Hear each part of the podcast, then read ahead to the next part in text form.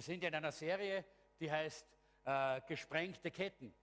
Äh, ihr habt ja letztes Mal äh, eine tolle Predigt von Pastor Martin gehabt, nicht? Zu diesem Thema in äh, dieser Serie. Heute haben wir den dritten Teil und dieser dritte Teil heißt zerstörte Festungen. Ich glaube, dass das ein wichtiges Thema ist und äh, werde versuchen, heute äh, hier auch kurz damit äh, auch uns das vor Augen zu führen, äh, um dann einfach auch Zeit zu haben, dass wir auch miteinander beten, dass Festungen in unserem Leben heute gestört werden, zerstört werden. es gibt verschiedene Mauern in unserem Leben und wir wissen, dass Mauern immer Begrenzungen bedeuten. Jeder von euch kennt das. Man möchte gerne irgendwas tun und kann nicht. Man möchte, ja genau, danke für das Austeilen der, der Handouts, da habt ihr dann die Bibelstellen drauf. Äh, man, kann, man kann oft nicht, man weiß nicht, warum komme ich nicht weiter, warum geht nichts weiter, warum äh, stehe ich da irgendwie an. Und es ist wie ein Gefängnis, es sind Mauern, die einen begrenzen und die einen äh, irgendwie zurückhalten. Und der Satan, Satan ist ein Meister Mauerbauer. Er kann Gefängnisse bauen, er kann Mauern bauen, durch schlechte Gewohnheiten, durch Süchte, durch dämonische Mächte, die Einfluss nehmen auf unser Leben.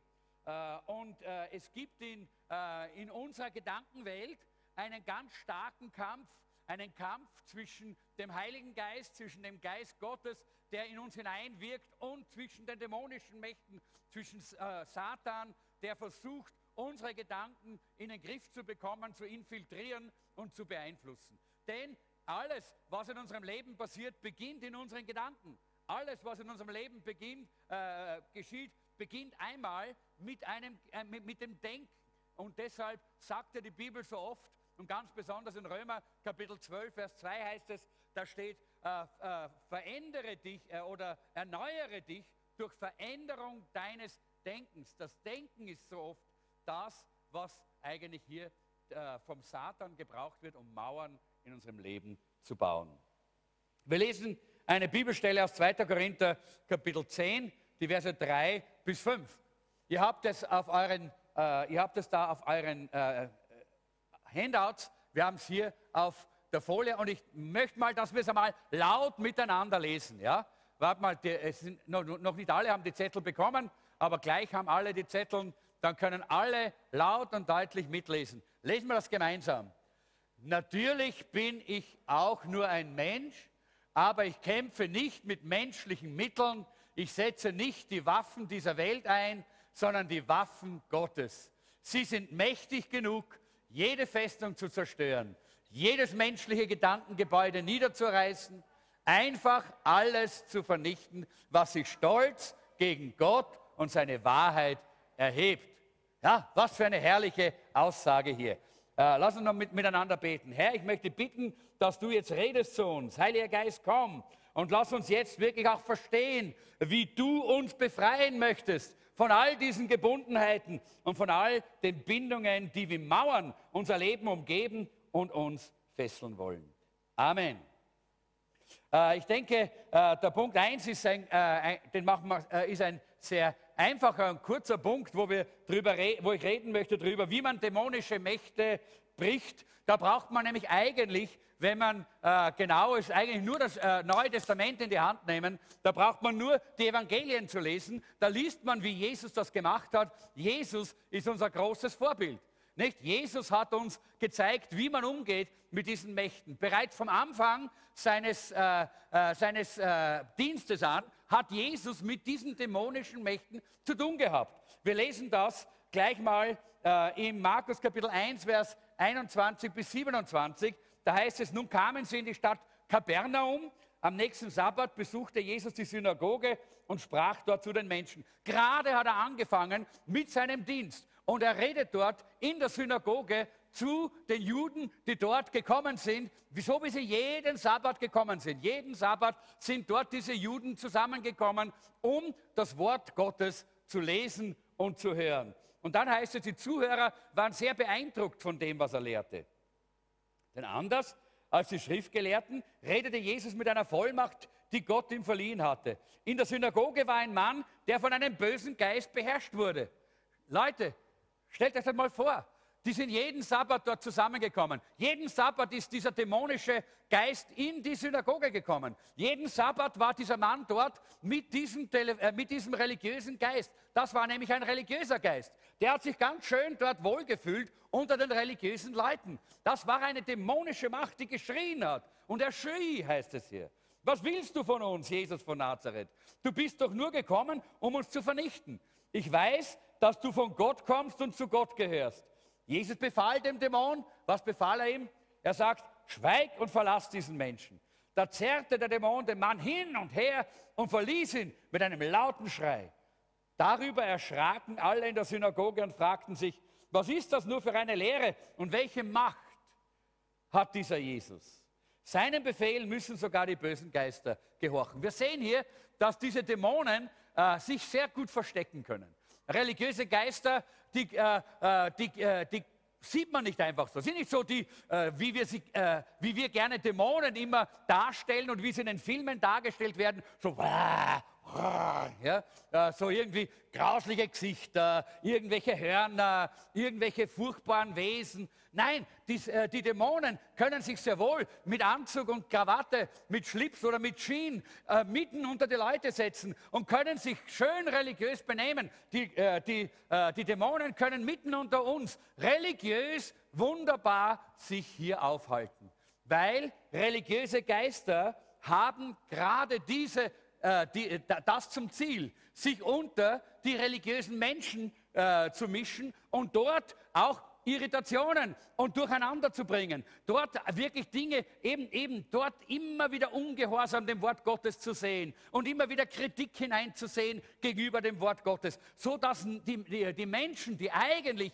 gekommen sind, um das Wort Gottes zu hören, abgelenkt werden, weggezogen werden, das Wort Gottes nicht annehmen können. Und das sind religiöse Geister. Und wir haben die auch unter uns, Leute. Da können wir, äh, da, da kann man sagen, was man will. Ich kann mich erinnern, vor, ich glaube, es ist jetzt bereits, es ist schon über 20 Jahre her, vielleicht 25 Jahre ist es her, da war ich bei einer Pastorentagung und da bin ich mit einem äh, äthiopischen Pastor zusammengesessen äh, und er hat mir ein bisschen erzählt von der Erweckung in Äthiopien, weil sie haben eine gewaltige, wunderbare Erweckung erlebt dort, wo Millionen Menschen bekehr, sich bekehrt haben.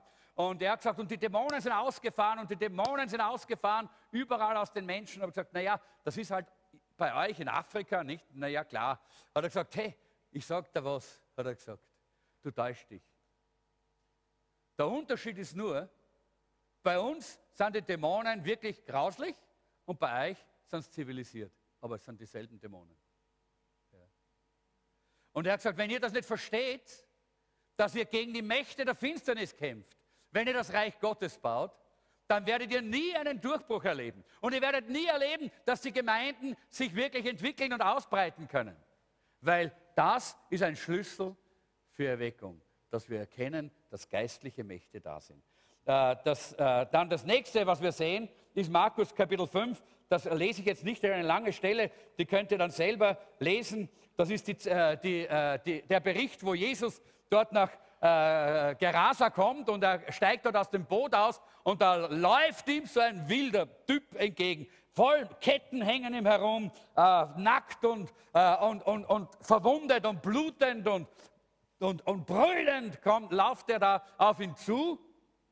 Äh, und die Bibel sagt uns, es war ein Mann, den konnte man nicht binden. Und auch wenn man ihn mit Ketten gefesselt hat, hat er sie zerrissen. Es war ein Mann, der so dämonisiert war, der so von Dämonen äh, äh, geplagt war und, äh, und so erfüllt war von dämonischen Mächten, dass, man, dass er sich nur in den Höhlen aufhalten konnte. Und dort hat er sich selber verletzt, indem er sich geschlagen hat mit Steinen und, äh, und sich, dieser Selbstzerstörungsgeist. Da sehen wir diesen, äh, diese Dämonie der Gewalt, das sind die, diese gewalttätigen Geister, die, Terror, die Terrorgeister. Das ist das, was in der ISIS steckt. Das ist das, was in, der, in, den Taliban steckt. Das ist das, was in den, in den Suicide, in, den, in diesen Selbstmordbombern drinnen steckt. Das ist diese dämonische Macht. Das sind ganz konkrete Dämonen, die das auslösen. Und äh, wenn, und wenn, Leute äh, irgendwo diese vollkommen irren und irrsinnigen, äh, äh kranken äh, Ideen, äh, diese Gewalt,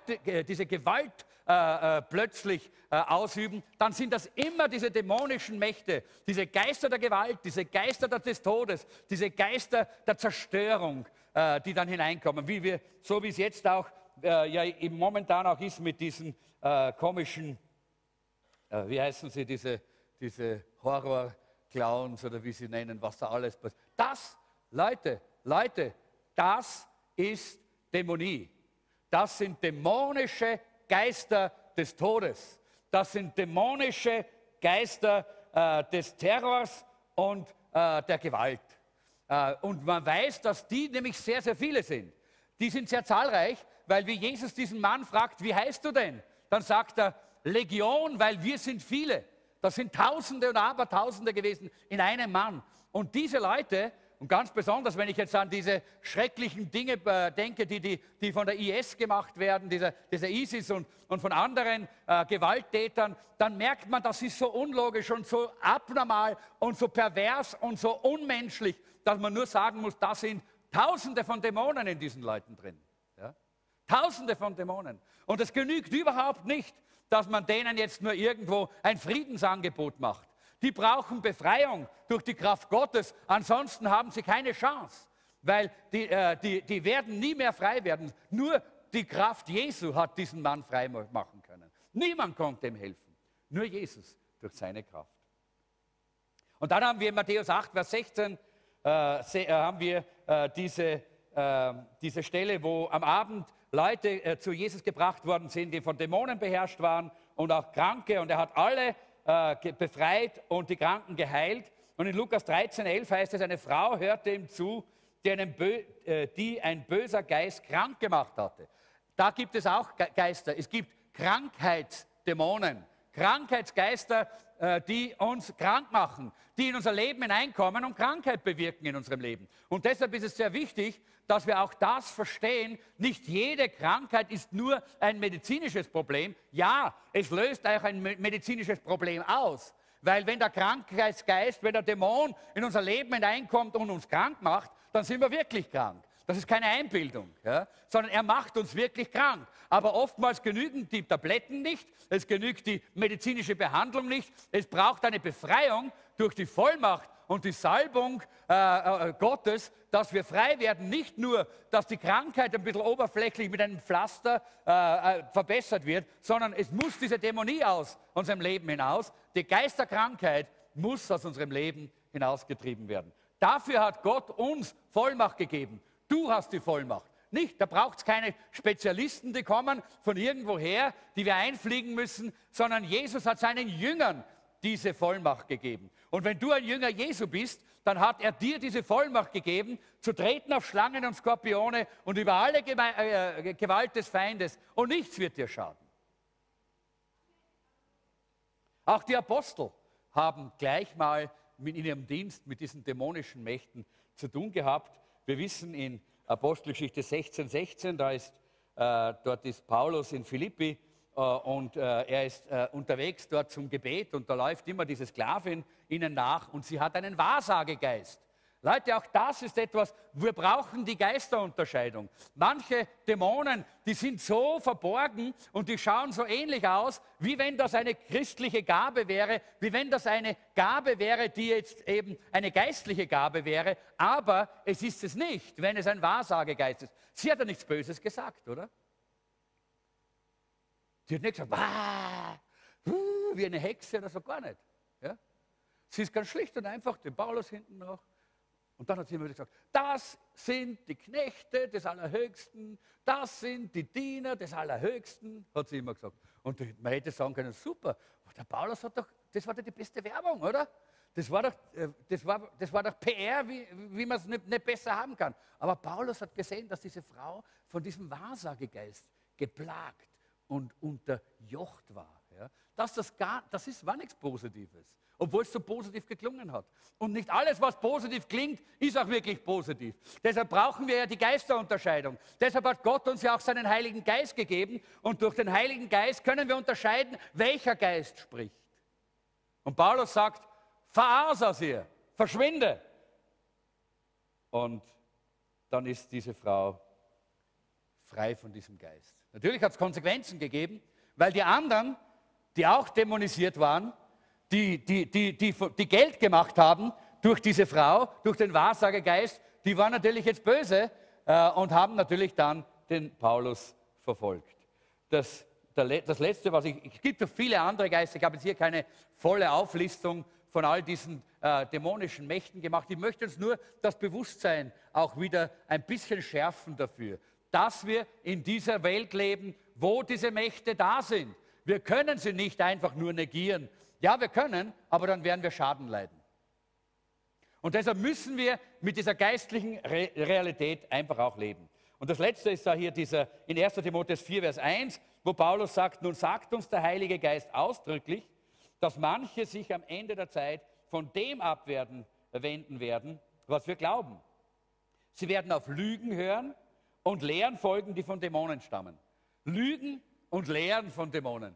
Lügengeister. Es gibt so viele Lügengeister. Und leider, ja, wir, wir wissen das. Es hat auch in unserer Gemeinde manche gegeben, die von Lügengeistern verführt worden sind, sind heute nicht mehr da, äh, weil Lügengeister sie belogen haben und verführt haben äh, und weggezogen haben. Und, äh, und, genau da sehen wir, das ist das Einzige, was der, was der Feind hat. Der Feind kann nur lügen, der Feind kann nur verführen. Das ist die einzige Waffe, die er hat. Aber das tut er in unserem Inneren. Er kommt, diese dämonischen, äh, schickt diese dämonischen Geister, diese Lügengeister, dass sie uns verführen und wegziehen von dem klaren Weg mit Jesus. Für Jesus und die Apostel waren das keine Festungen, weil für sie war das klar, die sind besiegt, im Namen Gottes verschwinde. Ja. Jesus hat nur gesprochen und sie sind ausgefahren. Und Jesus hat uns dieselbe Vollmacht gegeben. Wir müssen keine Angst haben vor diesen Dämonen. Wir müssen keine Angst haben, keine Furcht haben. Wir müssen nur uns bewusst sein, welche Vollmacht uns eigentlich hier Gott gegeben hat. Es gibt hier die, äh, eine ganze Reihe von Waffen, die wir haben. In, die Waffen unseres Kampfes äh, sind äh, in Epheser Kapitel 6, Vers 12. Denn unser Kampf richtet sich nicht gegen äh, Wesen von Fleisch und Blut, sondern gegen die Mächte und Gewalten der Finsternis, die über die Erde herrschen, gegen das Heer der Geister in der unsichtbaren Welt, die hinter allem Bösen stehen. Und wir wissen, da gibt es eine ganze äh, Armee von diesen, äh, von diesen Mächten, aber die sind besiegt. Halleluja. Am Kreuz von Golgatha hat Jesus sie besiegt. Und deshalb hatte Jesus die Vollmacht, auch schon wie er gelebt hat hier auf dieser Erde. Und deshalb hat Paulus die Vollmacht gehabt. Und deshalb haben die Apostel keine Angst gehabt und die ersten Christen auch nicht. Und auch heute sollen wir keine Angst haben, sondern die Vollmacht in Anspruch nehmen, die Werkzeuge, diese wunderbaren Waffen, die Gott uns gegeben hat. Das ist, äh, was wir gebrauchen sollen. In 2. Korinther 10, Vers 5 heißt es, wir zerstören damit, mit diesen geistlichen Waffen, die Gott uns gegeben hat. Wir zerstören damit Gedanken und alles Hohe, das sich erhebt gegen die Erkenntnis Gottes. Und nehmen gefangen alles Denken in den Gehorsam gegen Christus. Satan und diese dämonischen Mächte wollen immer unsere Gedankenwelt kontrollieren. Die wollen immer da hinein und wollen immer versuchen, uns da über unsere Gedanken, äh, unser Leben anzufangen zu kontrollieren, indem sie uns wegziehen vom Wort Gottes, indem sie uns äh, wegziehen äh, von dem Weg des Glaubens, indem sie uns wegziehen dort, äh, von dort, wo Gott sich offenbart. Eigentlich ist es das höchste Ziel des Satans, uns davon abzubringen, dass wir Jesus Christus lieben, dass wir Gott von, äh, unser, unser Leben weihen und dass er de, äh, an der ersten Stelle unseres Lebens ist. Davon möchte der Feind uns immer abbringen. Da, er, davon möchte er, er möchte, dass wir ihm halbherzig dienen. Nicht von ganzem Herzen, nicht mit aller Kraft, nicht mit unserem ganzen Leben, sondern nur so ein bisschen. Ja? Und was daraus kommt, ist ein Leben, das eigentlich nicht lebenswert ist. Ich sage das immer wieder. Ein halber Christ ist ein ganzer Mist. Ja?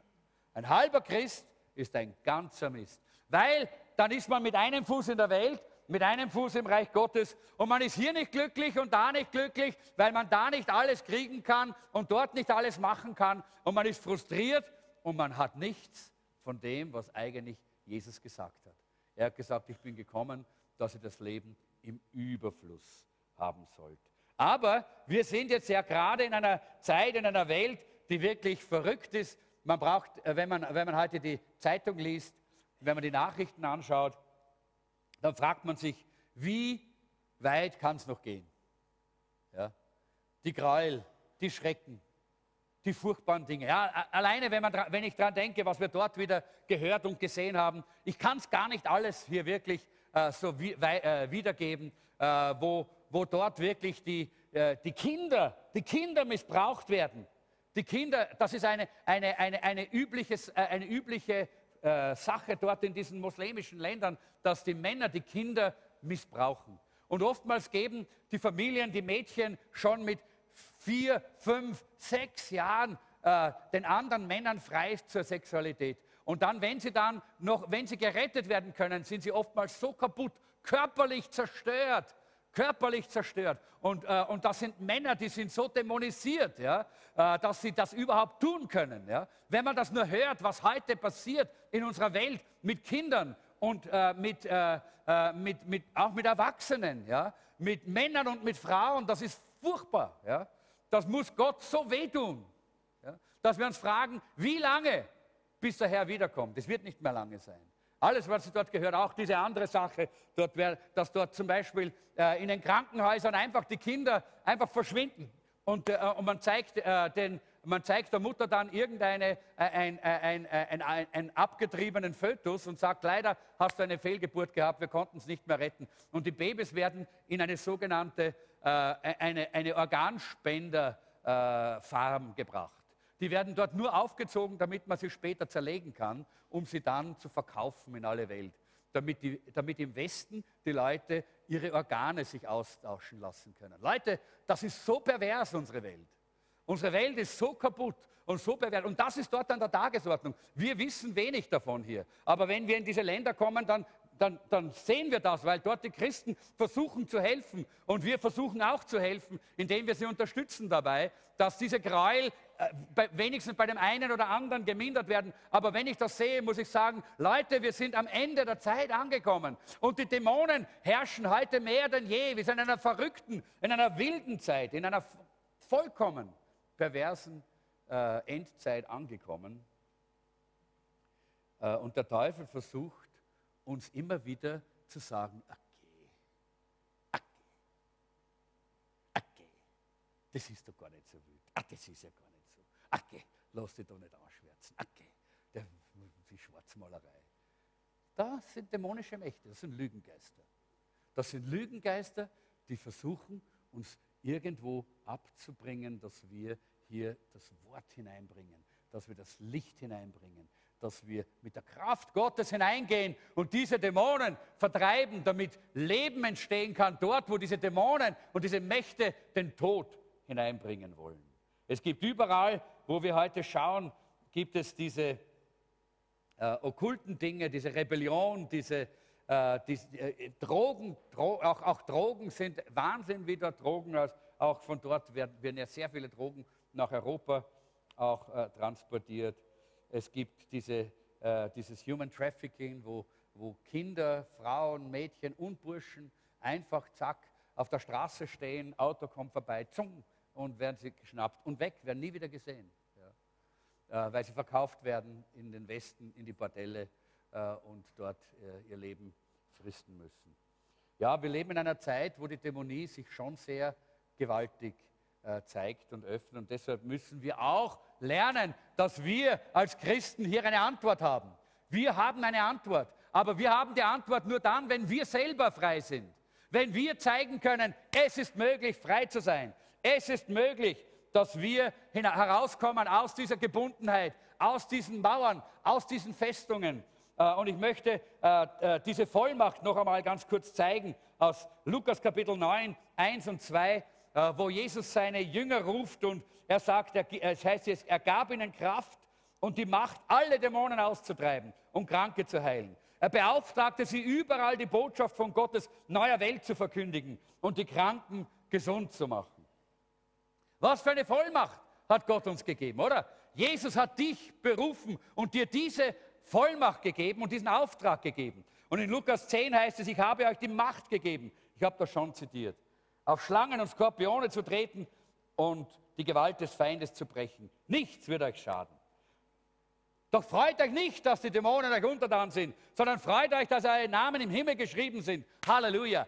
Wir müssen auf der einen Seite diese Vollmacht ausüben, aber auf der anderen Seite freuen wir uns in erster Linie, dass wir gerettet sind, dass wir im Himmel äh, unseren Namen geschrieben stehen haben. Aber Leute, ich möchte so gern, dass noch viele Tausende aus Österreich, aber auch viele Tausende vielleicht dort von Kirgistan und von, von Zentralasien, von Kasachstan, von Usbekistan und von all diesen Ländern, die so Schreckliches erleben müssen, die so unter dieser Dämonie leiden, dass viele Tausende noch gerettet werden. Und ich möchte euch das einfach auch ans Herz legen als Gebetsanliegen. Lasst uns auch dafür miteinander beten. Am Ende des Zweiten Weltkriegs, als der, der Krieg eigentlich zu Ende war, hat Japan gesagt, wir kämpfen weiter, obwohl schon alles besiegt war. Haben sie gesagt, wir kämpfen weiter. Und dann hat die USA diese Atombombe dort abgeworfen. Dafür werden sie sehr stark kritisiert. Aber das, wenn das nicht gewesen wäre, würden die Japaner heute noch gegen uns kämpfen. Überall in der ganzen Welt. Ich glaube, das war die einzige Chance, dort ein Ende zu setzen. Und das hat es auch getan. Kaum war diese Bombe gefallen und die Japaner haben diese mächtige Waffe gesehen, haben sie aufgegeben, haben sie sich unterworfen.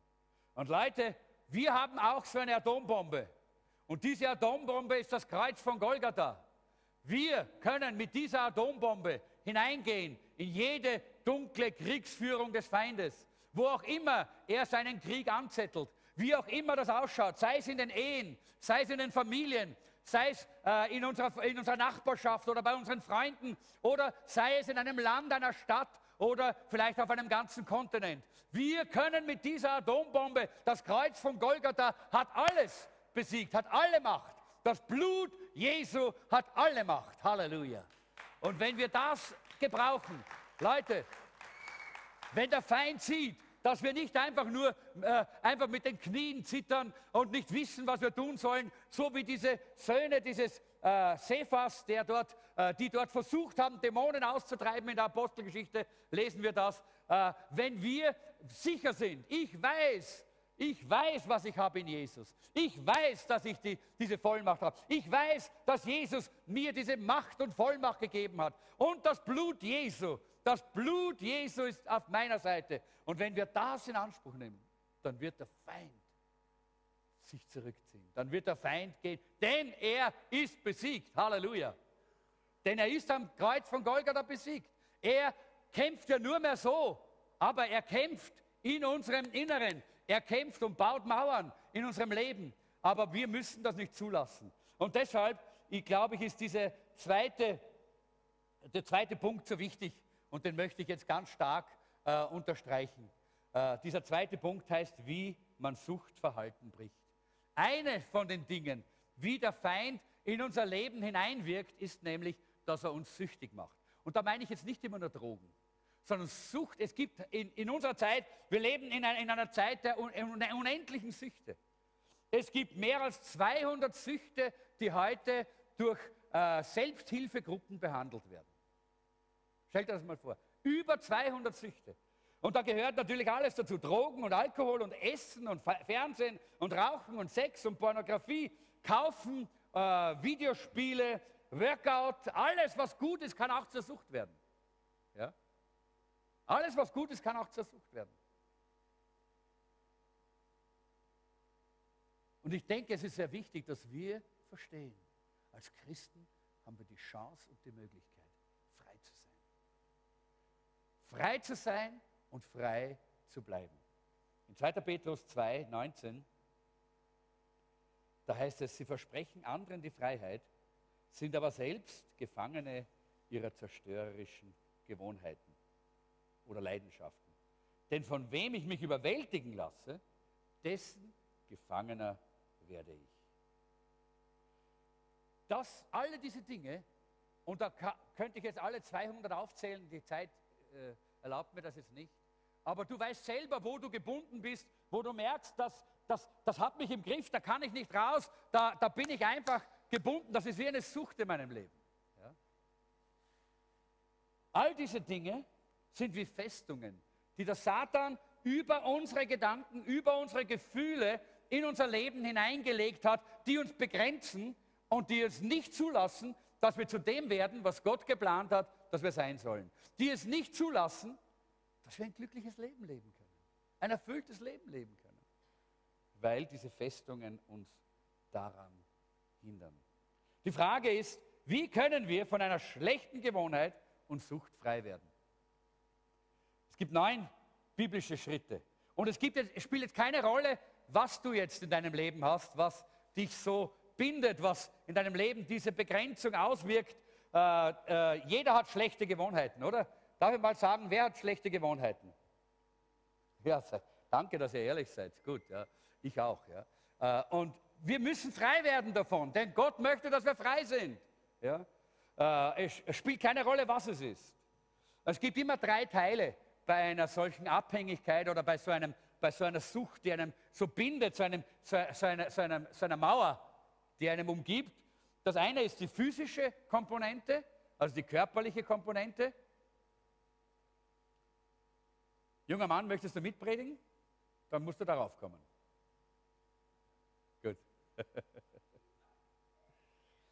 Es gibt die physische Komponente auf der einen Seite. Auf der anderen Seite gibt es die geistliche Komponente und die emotionale Komponente. Ich möchte heute nur über diese zwei Komponenten sprechen. Über die geistliche und die emotionale. Die körperliche muss manchmal medizinisch behandelt werden ja, oder, oder therapeutisch behandelt werden. Aber ich möchte das gleich von vornherein sagen. Wenn wir nicht die geistliche und emotionale Ebene vorher gelöst haben, da können wir medizinisch behandelt werden, so viel wir wollen. Da können wir therapeutisch behandelt werden, so viel wir wollen. Es wird keine Freiheit geben. Das ist das Problem mit den Alkoholikern, mit den Drogensüchtigen. Ich erinnere mich daran, wie ich drogensüchtig war, wie oft äh, hat man sich einweisen lassen in irgendein Programm, hat dann einen Zug gemacht, ist rausgekommen, drei Tage später war man wieder drin. Ja?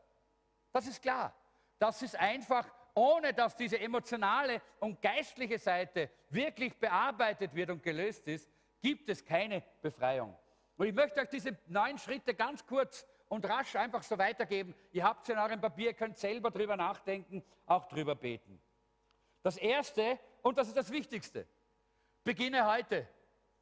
Wenn du weißt und wenn der Heilige Geist, und das ist auch mein Gebet gewesen für heute, dass der Heilige Geist heute hier von einem zum anderen geht und jeden heute hier anspricht und jeden zeigt, wo hast du deine Abhängigkeit? Wo hast du deine Gebundenheit? Wo hast du deine Gewohnheit, die dich begrenzt und die, die wie eine Festung dein Leben aufhält in der Entwicklung? Das Erste und Wichtigste ist, beginne heute.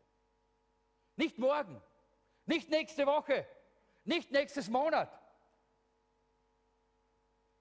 sondern heute.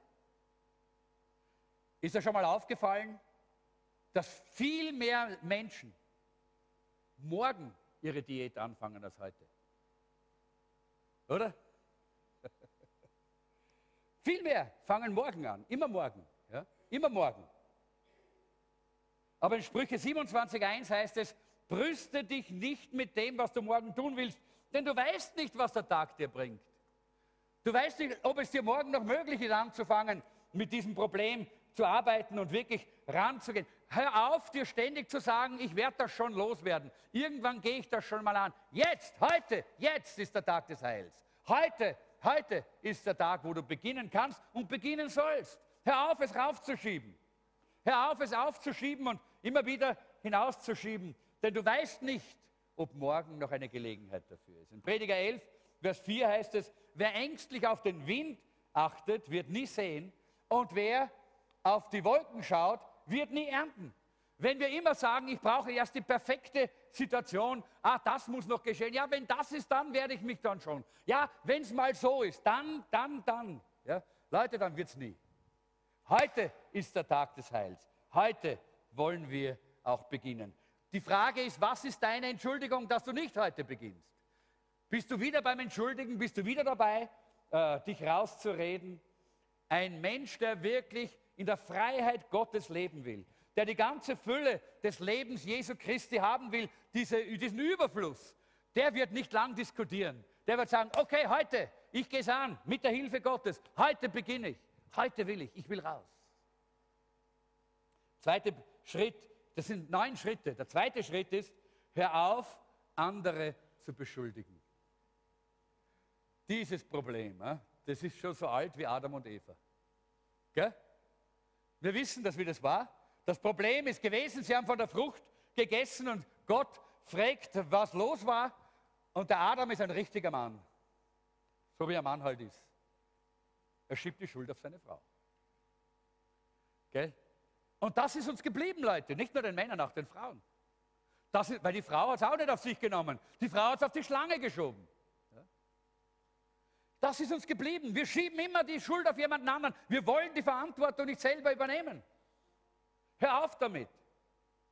In Sprüche 19, Vers 3 heißt es, einige Leute ruinieren sich selbst durch ihre eigenen dummen Handlungen und dann beschuldigen sie den Herrn. Ja, so sind einige. Und dann sagen sie, ah, warum hat Gott das zugelassen? Ah, was ist das für ein Gott? Gott hat gar nichts damit zu tun.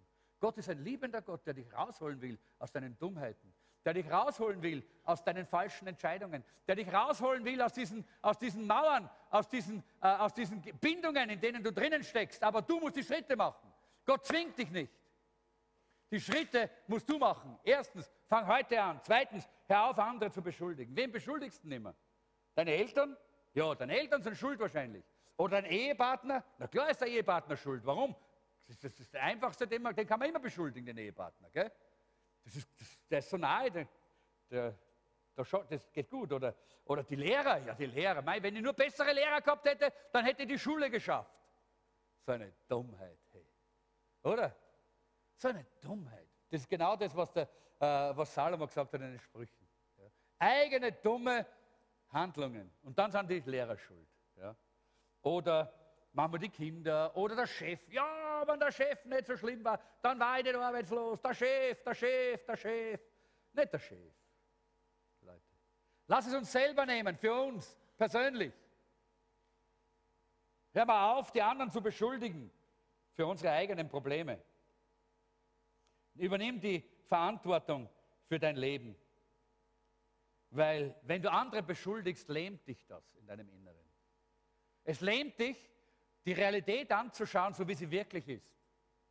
Und wirklich zu sehen, wo deine Schwachheit ist, die dich in die Situation gebracht hat. Wo deine Gebundenheit vielleicht an, deine, an dein Temperament oder an deine Faulheit oder an, deine, äh, oder an, äh, an, an, an irgendeine eine Substanz oder, äh, oder, oder an einen Lebensstil oder ein, an schlechtes Reden oder negatives Denken oder was auch immer. Ja? Du siehst es nicht mehr, wenn du andere beschuldigst. Und deshalb hör auf, andere zu beschuldigen. Geh das Problem an deiner Seite ganz an. Das dritte ist, der dritte Schritt ist, untersuche dein Leben. Wichtig ist einmal so richtig so ein Inventur zu machen. Ja? Zu sagen, boah, was ist da alles los in meinem Leben? Wo stehe ich eigentlich wirklich? Dass wir richtig hineinschauen in unser Leben. Äh, wo sind meine Schwachheiten? Wie lange habe ich denn dieses Problem schon? Wie lange läuft mir das denn nach? Äh, die, die Jeanette hat eine ganz äh, lustige äh, äh Lektion dort äh, für die Leiter gehabt, wo sie äh, ein, eine, eines dieser Teachings, da ging es auch um, um, um sich selber in den Spiegel zu schauen und sich selber zu erkennen. und, da, und da hat sie gesagt, wenn Bob Probleme hat mit seinem Ehepartner, wenn Bob Probleme hat mit seinem Chef, wenn Bob Probleme hat äh, mit, seinen, mit seinen Nachbarn, wenn Bob Probleme hat äh, mit, mit, mit anderen Menschen, mit, mit diesen und jenen anderen Menschen, dann ist das Problem Bob. Dann heißt das Problem Bob. Leute. Und genau da müssen wir ansetzen. Ja? Nicht immer die anderen schuld machen, sondern sehen, machen wir mal Inventur bei uns selber. Eine, eine Present Reality äh, Check, das heißt gegenwärtige Realität. Wie schaut es denn eigentlich aus in unserem Leben mit unseren Beziehungen? Wie schaut es denn aus in unserem Leben mit, äh, mit unserer Beziehung zu Gott, mit unserer Beziehung zu unseren Brüdern und Schwestern, mit unserer Beziehung in der, Ehe, mit unserer Beziehung zu unseren Kindern, mit unserer Beziehung äh, am Job und so weiter? Wie schaut es denn aus? In Klagelieder 3, Vers 40. Da sagt der Jeremia, er sagt, kommt, wir wollen unser Leben prüfen. Und dann wollen wir zurückkehren zum Herrn. Aber wir wollen erstmal unser Leben prüfen. Wir wollen zulassen, dass unser Leben einmal ans Licht kommt, dass das Licht des Heiligen Geistes hineinstrahlen kann in unser Leben. Streich dir das an. Prüfen, prüfen, prüfen. Mach dein Ringel drum. Das ist nämlich ein Schlüsselwort. Nicht immer nur reden, sondern prüfen. Wenn wir was verändern wollen, müssen wir aufhören, uns was vorzulügen und was vorzumachen. Wir müssen aufhören, unsere Fehler und Versagen zuzudecken. Wir müssen uns den Dingen stellen. Weil alles, was wir, äh, was wir nur unter den Teppich wischen, macht es nur schlechter. Im Psalm 32, und das äh, müssen wir jetzt nicht lesen, das ist die, den Psalm hat der David geschrieben in der Zeit, wie er in Ehebruch mit der äh, Bathseba gefallen ist. Äh, wir haben gerade, äh, ich habe heute gerade darüber gelehrt, oben in, in Gutenstein bei unserem Be Begegnung mit Gott Wochenende, wo er versucht hat, die Sünde einfach unter den Teppich zu wischen, einfach zu verbergen, irgendwie so zu tun, wie wenn es gar nicht da wäre oder eh nicht schlimm wäre. Und dann sagt er selber, er, sein ganzes Leben ist unter Druck gekommen, er ist schwach und elend geworden, er hat nur noch stöhnen können, er ist bedrückt gewesen, äh, seine Lebenskraft ist vertrocknet, er ist depressiv geworden. Und schaut Leute, das ist eine, eine ganz klare Folge davon. Eine Folge davon, dass wir Dinge, die wir eigentlich wissen, dass sie verändert gehören in unserem Leben, statt sie zu verändern, einfach unter den Teppich hin, äh, äh, drunter wischen. Und daraus kommen dann diese Frustrationen und Probleme. Man fühlt sich miserabel und schlecht. Äh, und deshalb brauchen wir diese, äh, diese Einschätzung unseres Lebens. Äh, das vierte, der vierte Schritt ist, bitte Jesus dein Leben zu regieren.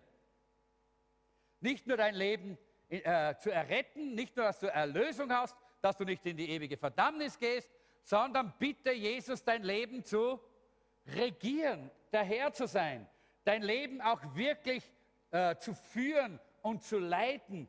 Er muss an Steuer, er muss der Kapitän sein. Das geht nicht, dass du selber die, äh, den, Kurs, äh, den Kurs bestimmst und Gott sitzt irgendwo hinten im Boot. Nein, er will den Kurs bestimmen. Und nur dann wird es auch wirklich so sein, dass du aus deinen Problemen, aus deinen schwierigen Situationen herauskommst. Nur dann wird es passieren, dass du auch wirklich von deinen Süchten und deinen Gebundenheiten frei wirst. Schau mal, jeder, jeder wir, äh, ist immer unter irgendeiner Herrschaft.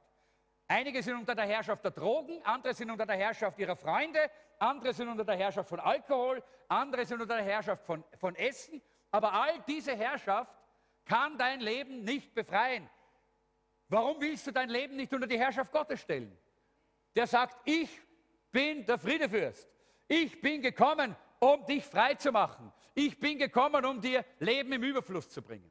Ich glaube, ihr kennt alle meine Bekehrungsgeschichte und äh, die passt da hier auch so gut dazu, wo ich damals unterwegs war und ich bin in, den, in, in die Votivkirche hineingegangen äh, und habe mich dort hingesetzt vor dieser Christusstatue und, und dann hat Gott mir eine, äh, eine Vision gegeben, wie diese Statue sich verändert hat und all diese verschiedenen Mächte und dämonischen äh, äh Kräfte, die, die sind persönlich persönlich dagestanden als mächtige Könige, als mächtige Fürsten, als mächtige äh, äh, äh, Königinnen und Prinzessinnen, gewaltig mit Macht und herrlich haben sie ausgeschaut. Und ich habe gewusst, die haben mein Leben beherrscht.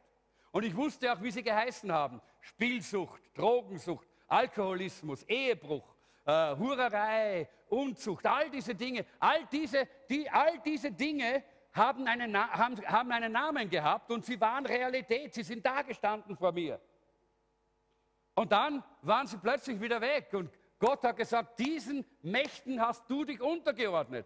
Du hast diese Mächte in deinem Leben regieren lassen. Aber hast du jemals nach meinem Sohn Jesus Christus gefragt? Und ich habe einfach antworten müssen, nein, ich habe noch nie nach ihm gefragt. Und Leute, genau darum geht es. Du wirst immer unter einer Herrschaft sein in dieser Welt. Entweder unter einer Herrschaft, die dich unfrei macht, und alle die Herrscher dieser Welt machen dich unfrei. Alle die Herrscher in der geistlichen Welt machen dich unfrei. Jede dämonische Macht, die religiöse Macht, die, äh, die, die Macht, äh, das sind die religiösen Geister, ja, die, die, äh, die, die Macht der Gewalt, die Macht der, äh, der, der Sucht und all diese Dinge, all, die Macht des Vergnügens, all diese Geister, alle die machen dich unfrei. Es gibt nur einen, wenn du dem dich unterordnest, wenn er dich beherrscht, wenn er der König ist in deinem Leben, dann bist du frei. Und der heißt Jesus. Denn es heißt, wenn der Sohn frei macht, der ist wirklich frei. Halleluja. Das ist die echte Freiheit, Leute. Du wirst immer von irgendjemandem beherrscht sein. Warum nicht gleich zu ihm gehen, der dich frei machen will? Warum nicht gleich ihm die Herrschaft deines Lebens anvertrauen? Er macht dich frei. Schritt Nummer 5. Halte dich von der Versuchung fern. Das ist eigentlich, wie sagt man da? Bauernschleue. Oder, oder wie sagt man da? Hausverstand. Hausverstand eigentlich, oder? Ist doch so, oder? Wenn du nicht von, der, von, den, äh, von den Wespen gestochen werden willst, dann geh nicht zum Wespennest. Oder? Wenn du ins Wespennest hineingreifst, hey, dann wirst du gestochen. Ganz normal. Und leider sind wir manchmal so deppert und denken nicht an das. Nicht? Wenn jemand ein Problem hat mit Trinken, dann wird er sich nicht zu Hause äh, äh, äh, ein Lager mit Wein, auch wenn es die besten Weine sind, und, und, und, und mit allen möglichen Biersorten an, anlegen, oder? Das ist doch idiotisch. Aber leider machen das Leute. Aber trotzdem ist es idiotisch, aber da sieht man, wie dämonisch das ist, weil es nicht der, äh, der Logik entspricht. Oder wenn jemand mit Lust zu tun hat, dann wird man sich nicht diese ganzen Filme anschauen, in denen alle möglichen Hurereien und alle möglichen sexuellen Dinge da vorkommen, sondern dann wird man das abdrehen, das wird man sich nicht anschauen. Und man wird nicht im Internet sich diese Bilder suchen oder in irgendwelche Seiten gehen, sondern man wird sich einen, ein, ein, ein, Programm auf den Computer geben, das einem davor bewahrt, dass man in, dieses, äh, in diese Richtung geht. Aber nein, das tut man nicht. Man, man ist doch kein kleines Kind, man ist doch nicht deppert. Ja, deppert ist man. Ganz einfach. Weil eigentlich der Hausverstand sagt, wenn du das, wenn du ein Problem damit hast, dann geh weg. Und die Bibel sagt, lauf weg von der Versuchung. Lauf weg. Wenn jemand ein Problem mit, mit dem Essen hat und wirklich mit Fresssucht hat, dann wird er nicht eine Wohnung neben einem äh, ein McDonalds äh, äh nehmen, oder? und sich zu Hause solche Sto Stöße mit, mit Hamburger und, allem, und, und Pizzen auf, äh, auf äh, das würde man nicht machen. Man bleibt weg davon. Und doch machen wir das so oftmals. Jemand hat eine gute, äh, äh hat, hat, eine gute Erfindung, äh, hätte, hätte sich ausgedacht, das gibt es aber noch nicht, aber gedacht, das wäre eine gute Erfindung für solche, die mit, mit, mit Essen Probleme haben und eine Diät brauchen, das wäre doch super, dass jedes Mal, wenn man den Kühlschrank aufmacht, dass man gewogen wird. Oder? Aber das bis jetzt ist noch nicht umgesetzt worden. Nicht? Aber jedenfalls, eines wissen wir, in Sprüche 24, 27 heißt es, plane sorgsam, was du tust, vermeide das Böse. Wenn wir nicht planen, dann werden wir immer von der Versuchung überwältigt werden. Wenn wir in unserem Leben nicht planen, dann wird uns der, der Teufel mit seinen Dämonen überrennen. Und wir, wir werden immer wieder drinnen in der, in der Gebundenheit drinnen sein. Zum Beispiel als Teenager-Mädchen möchte ich das gleich sagen, nicht? Äh, wenn, äh, wenn, du erst dann, wenn du irgendwo äh, von einem Burschen äh, hineingezogen worden bist in, eine, in, in, ein Hotelzimmer, in ein Bett oder vielleicht auf, ein, auf den Rücksitz eines Autos, äh, irgendwo auf einem finsteren Parkplatz, wenn du dann überlegst, ob du gerne Jungfrau bleiben willst oder nicht, dann ist es zu spät. Das muss man vorher planen. Mit dem gehe ich nämlich gar nicht weg. Plan deine Begegnungen, plane deine Beziehungen, plane deine Freundschaften. Wenn du nicht von der, äh, von der Versuchung überwältigt werden willst, plane. Nur das wird dein Leben frei halten. Du wirst nicht sagen, ich gehe jetzt in, die, in eine Bar und da steht überall Schnaps und Bier herum und dann überlegst du, soll ich trinken oder soll ich nicht trinken? Oder? Nein, nein. Du gehst da nicht zum Schnitzelwirt und bestellst da drei Schnitzel und was ich, und uh, vielleicht auch noch ein paar Torten, ich weiß nicht, ob der Torten hat und was ich, was alles, lass das am Tisch stehen und dann überlegst du, soll ich das jetzt essen oder nicht? Oder? Das ist doch dumm. aber wir machen es ja oftmals so, dass wir nicht vorher planen, sondern dass wir glauben, das kommt schon irgendwie. Es kommt nicht. Der Teufel kommt und, und, und, und legt unser Haxel, stört unser Haxel und, wir, und dann, wenn wir liegen, dann, dann jammern wir. Oh! Zu spät. Wir haben nicht geplant. Und dann liegen wir drinnen. Dann liegen wir drinnen in der Gebundenheit, dann liegen wir drinnen im Problem, dann sind wir drinnen.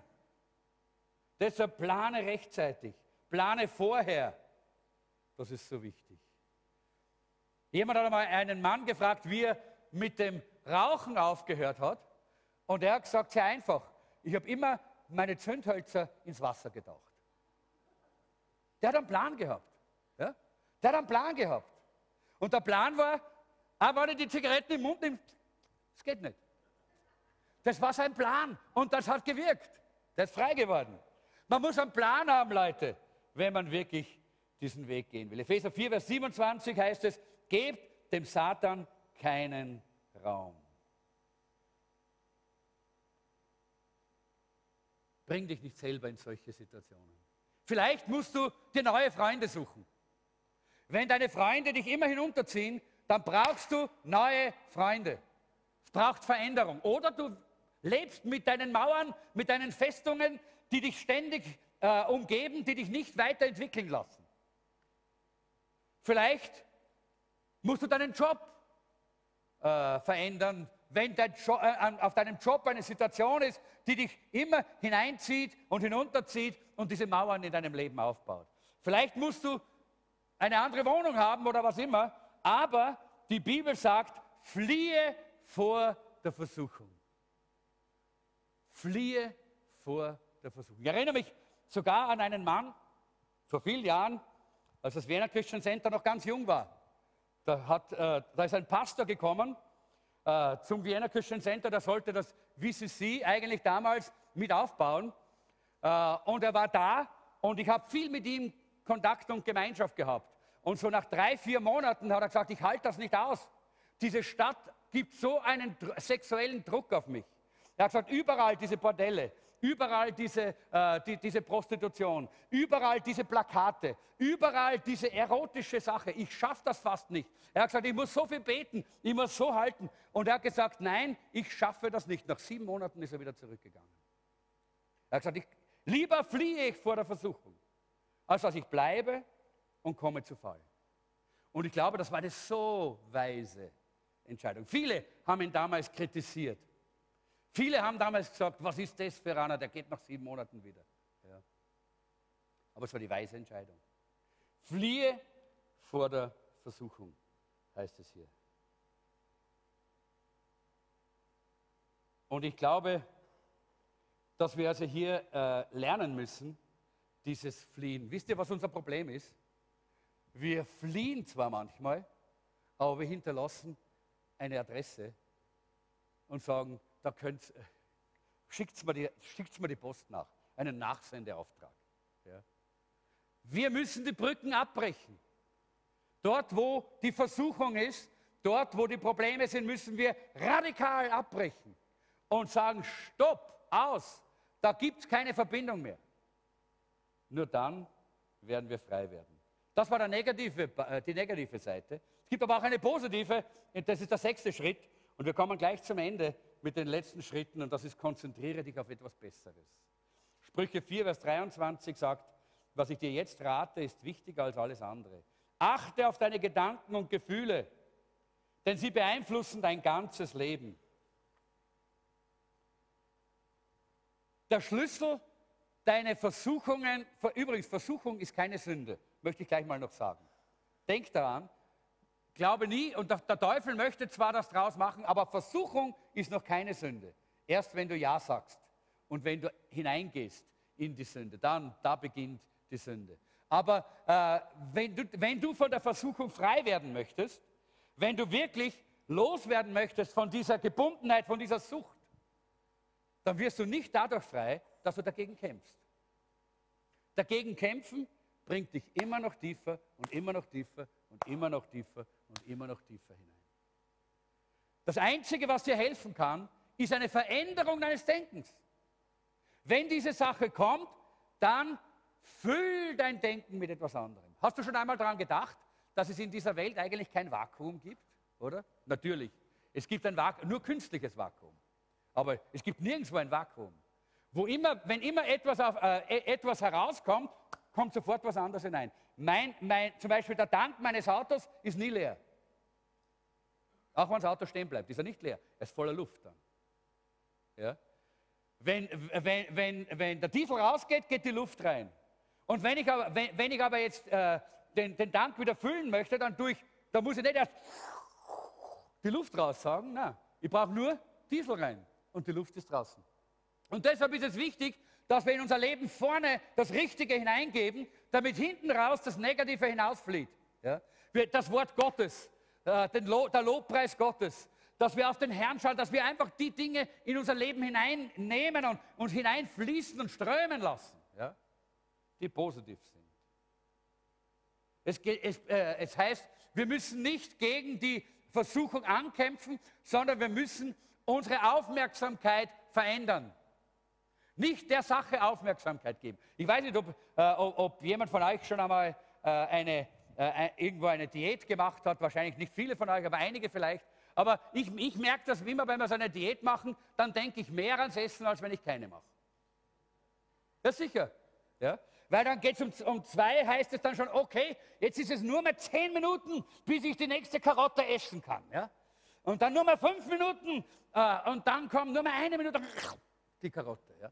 Und dann kommt schon der nächste, das nächste. Versteht ihr? Man hat ständig ist man dann damit beschäftigt. Und wenn du versuchen möchtest, deine Versuchungen, deine Süchte, deine Gebundenheiten, all diese Dinge, diese Festungen mit eigener Kraft niederzureißen, dann wirst du noch mehr hineingezogen werden. Es wird dich, die Konzentration wird immer noch größer werden. Denn worauf wir uns konzentrieren, das zieht uns an. Lass uns auf Jesus konzentrieren. Lass uns auf die geistlichen Dinge konzentrieren. Deshalb in Philippa Kapitel 4, äh, da heißt es, nächste Bibelstelle bitte. Die nächste Bibelstelle bitte.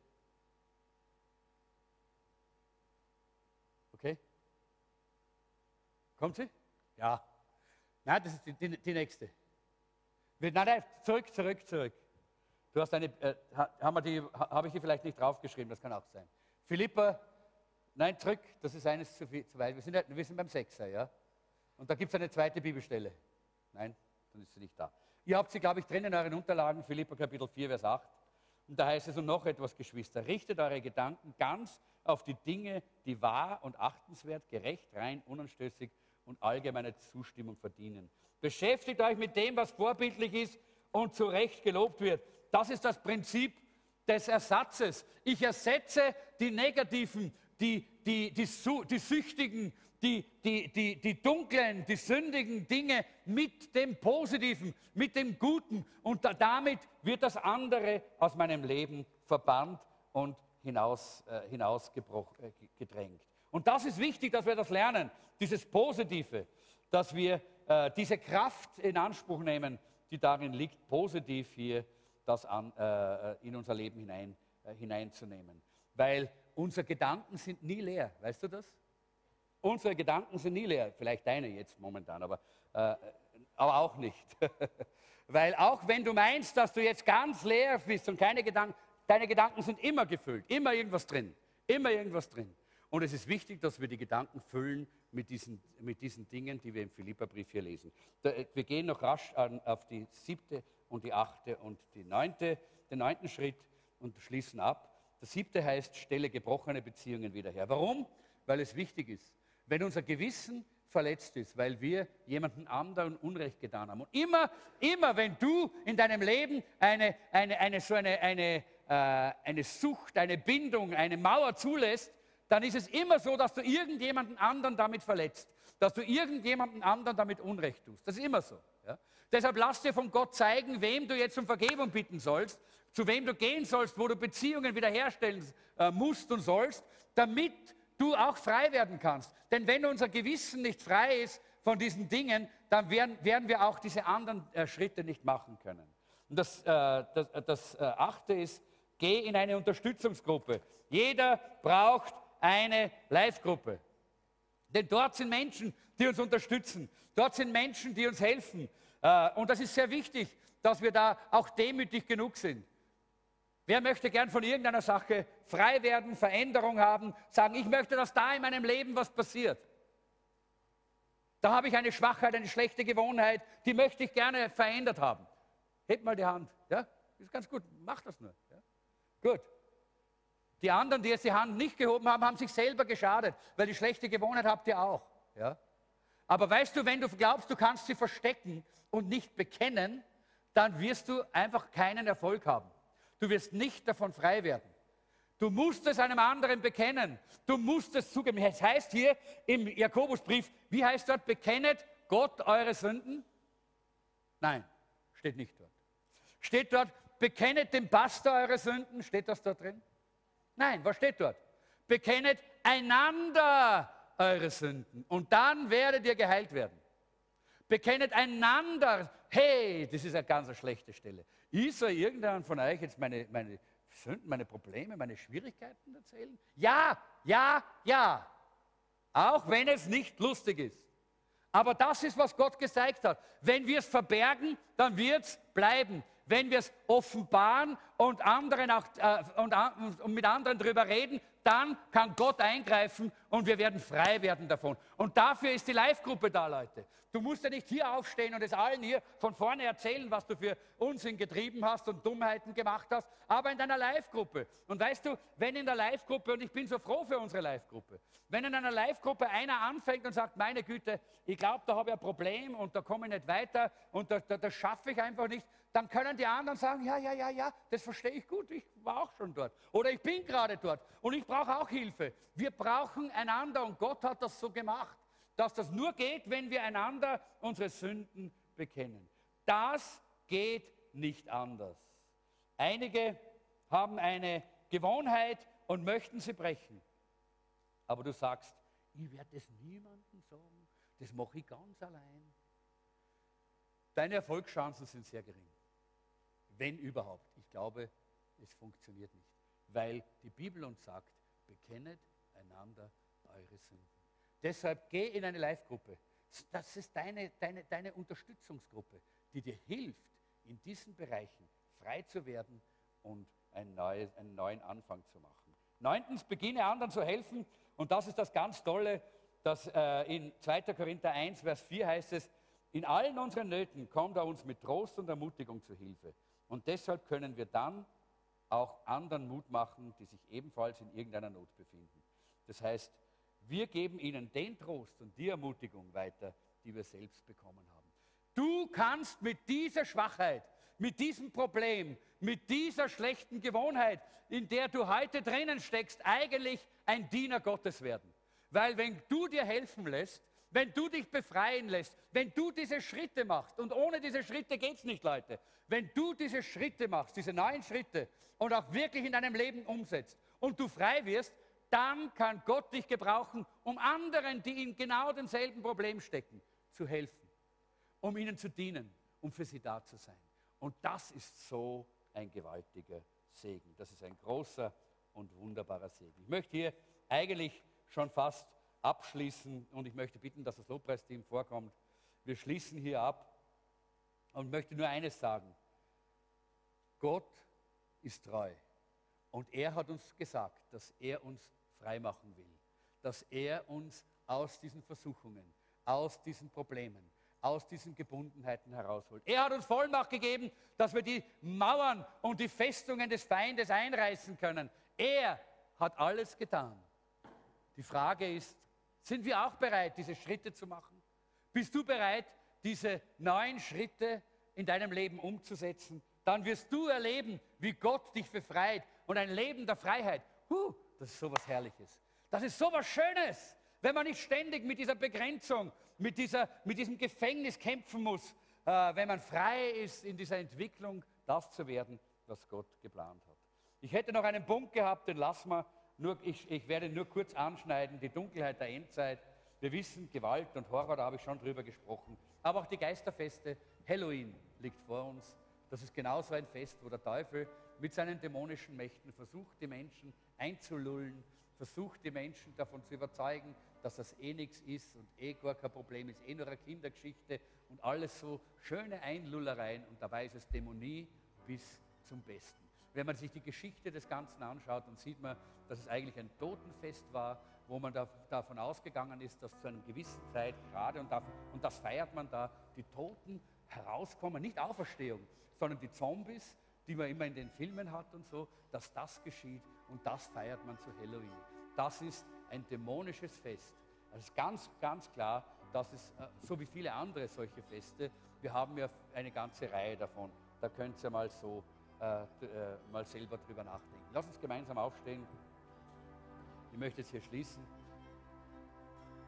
Ich habe hier diese zwei Punkte ganz bewusst unterstrichen. Das eine ist, dass wir erkennen und sehen, in welcher Welt wir leben. In einer Welt, wo auch diese dämonischen Mächte, diese Festungen da sind. Und wir haben von Gott diese herrliche Vollmacht, dagegen aufzustehen und der, im Namen Jesu, durch das Blut Jesu, hier die Mauern einzureißen. Aber auch für uns selber, für dich selber. Du darfst frei sein.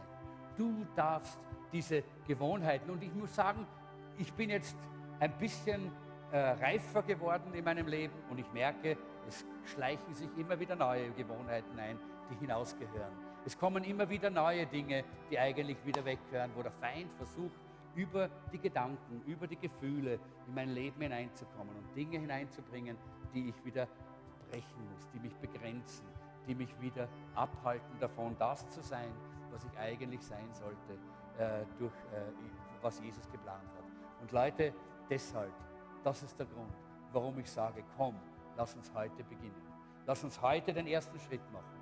Lass uns heute sagen, du hast zu mir geredet, Herr. Ich habe hier und diese oder jene und vielleicht noch mehrere, vielleicht einige solche Dinge, wo du gebunden bist, wo du süchtig bist, wo du schlechte Gewohnheiten hast, die dich niederdrücken, die dich immer wieder gefangen halten, äh, die dich zurückziehen, Versuchungen, die du nicht, nicht und nicht und nicht, äh, denen du nicht widerstehen kannst. Dann sag heute, Herr, danke, dass du mir diese neuen Schritte gezeigt hast. Das, alles, das sind alles Schritte aus der Bibel, aus dem Wort Gottes. Äh, ich möchte diesen Weg beschreiten. Ich will frei werden. Und wenn du das persönlich auch so empfindest, wir werden jetzt einfach im äh, Lobpreis vor den Herrn treten, dann komm einfach nach vorne. Ich werde nicht lange machen hier. Ich möchte nur, dass wir sagen, heute ist der erste Schritt. Heute gehe ich den ersten Schritt. Aber dann nimm die anderen acht Schritte auch noch und geh jeden Schritt, einen nach dem anderen. Und du wirst sehen, wie dein Leben reich wird. So, wenn du das möchtest, komm nach vorne, sag, Herr, hier mache ich den ersten Schritt. Heute komme ich. Heute äh, mache ich diesen Schritt und ich erwarte, dass du mir hilfst. Und das möchte ich noch dazu sagen. Sag heute hier dem Herrn nicht, ich mache das. Sag, Herr, ich kann das nicht. Ich brauche dich. Ohne dich geht es nicht. Aber hier bin ich. Ich mache den ersten Schritt. Ich brauche dich. Führ mich durch diese Schritte und mach mich frei. Und verändere mich. Und hilf mir, dass ich aus diesen Mauern hinauskomme, dass dieses Gefängnis, dass diese Mauern niedergerissen werden in meinem Leben, damit ich ein Zeichen und ein Zeugnis der Freiheit sein kann. Für diese Welt, für diese Welt, die unter diesen Mächten der Dämonie äh, gebunden ist. Und wir dürfen hinausgehen. Frei. Halleluja. Ist das wunderbar? Halleluja. Danke, Herr, dass du jetzt wirkst und dass du jetzt auch alle die berührst, die sagen, ich mache heute einen ersten Schritt.